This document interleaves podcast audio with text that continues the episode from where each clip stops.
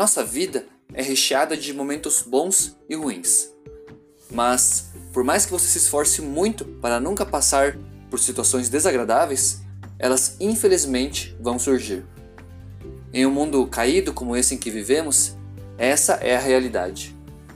Porém, não precisamos permitir que os momentos difíceis evoluam para conflitos e os conflitos se transformem em coisas piores.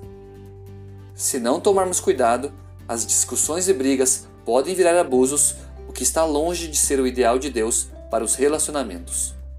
No estudo dessa semana, aprendemos a importância de estarmos atentos aos momentos difíceis e aos conflitos que podem surgir deles. Agora, vamos revisar os pontos mais importantes aprendidos durante a semana. Aqui quem fala é o Eduardo e você está ouvindo a mais um resumo da lição da Escola Sabatina.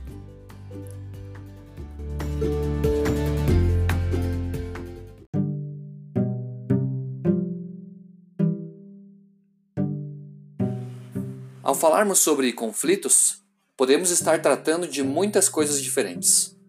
Um conflito pode ser algo simples de se resolver e lidar. Porém, também podemos estar diante de uma situação complexa e que exige muito cuidado e atenção. Uma coisa é certa: jamais devemos julgar os nossos irmãos pelo sofrimento e dor que eles enfrentam.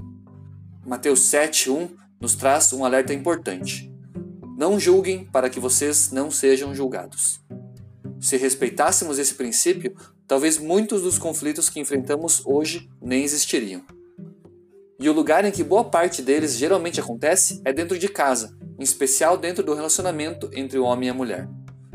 Mas Deus se preocupou tanto com a harmonia do matrimônio que deixou instruções claras para esse tipo de relacionamento. Encontramos as seguintes palavras em Efésios 1, versículo 7. Nele temos a redenção, pelo seu sangue a remissão dos pecados, segundo a riqueza da sua graça.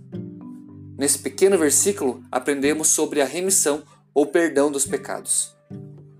Esse é o importante princípio que precisa estar presente em nossos relacionamentos, em especial no casamento. Outra lição importante que aprendemos durante a semana foi sobre a ira. Vivemos em um mundo tão problemático e o ser humano é, em certo sentido, tão complexo que seria impossível não ficar com raiva em alguns momentos. Mas esse não é o problema. A ira é algo que pode e que provavelmente vai surgir em nosso coração enquanto vivermos nesse mundo caído. O problema é quando essa ira não é dominada e controlada. Quando isso acontece, corremos o risco de pecar, e esse é o alerta que encontramos em Efésios 4, nos versos 26 e 27, que dizem o seguinte: Irai-vos e não pequeis. Não se ponha o sol sobre a vossa ira, nem deis lugar ao diabo. As palavras de Tiago 1, nos versos 19 e 20, reforçam esse alerta. Meus amados irmãos, tenham isto em mente. Sejam todos prontos para ouvir, tardios para falar e tardios para irar-se, pois a ira do homem não produz a justiça de Deus. Quando permitimos uma ira descontrolada, uma das possíveis consequências é o abuso.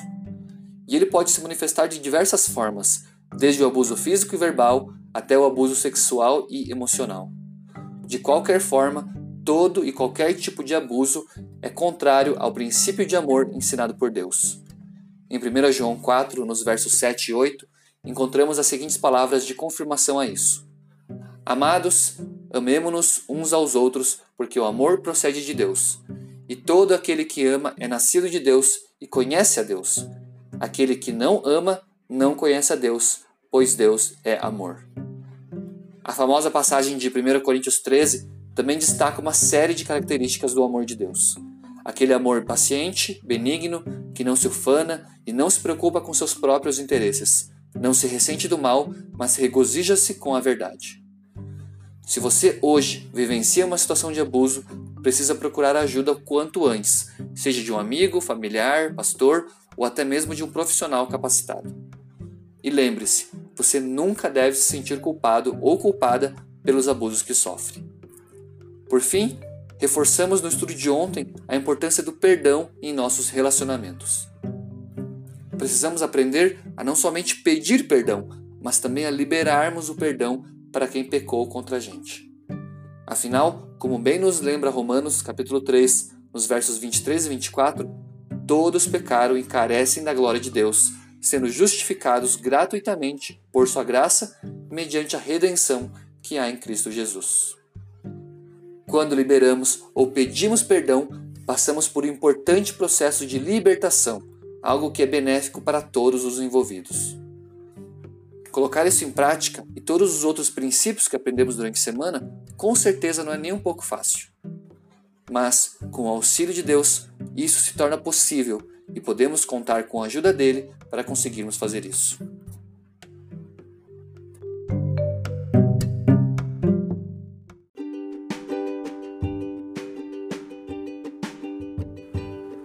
O estudo dessa semana trouxe uma série de assuntos importantes para o contexto familiar. Momentos difíceis realmente são inevitáveis e às vezes os conflitos também vão surgir. Mas não precisamos ficar reféns disso e sempre podemos buscar a reconciliação e harmonia dentro de nossos lares. É isso que Deus quer e é para isso que Ele trabalha em nosso coração. Como palavra final no estudo dessa semana, separei o que a escritora cristã Ellen White disse no livro Lar Adventista, página 437. Pais e mães, esposos e esposas, irmãos e irmãs, não vos eduqueis na linha de vulgaridade de ação, de palavra ou pensamento Expressões grosseiras, gestos baixos, falta de polidez e verdadeira cortesia na vida doméstica se tornarão uma segunda natureza, incapacitando-vos para a associação com aqueles que se estão tornando santificados pela verdade. O lar é um lugar demasiado santo para ser poluído pela vulgaridade, pela sensualidade, pela recriminação e escândalo. Silenciai a má palavra, afastai o pensamento não santificado, pois a testemunha fiel pesa cada palavra, avalia cada ação e declara: Eu sei as tuas obras. Que Deus nos ajude a colocar os seus ensinamentos em prática hoje e em todos os dias da nossa vida. Esse é o meu desejo e a minha oração. Um forte abraço e até o próximo estudo.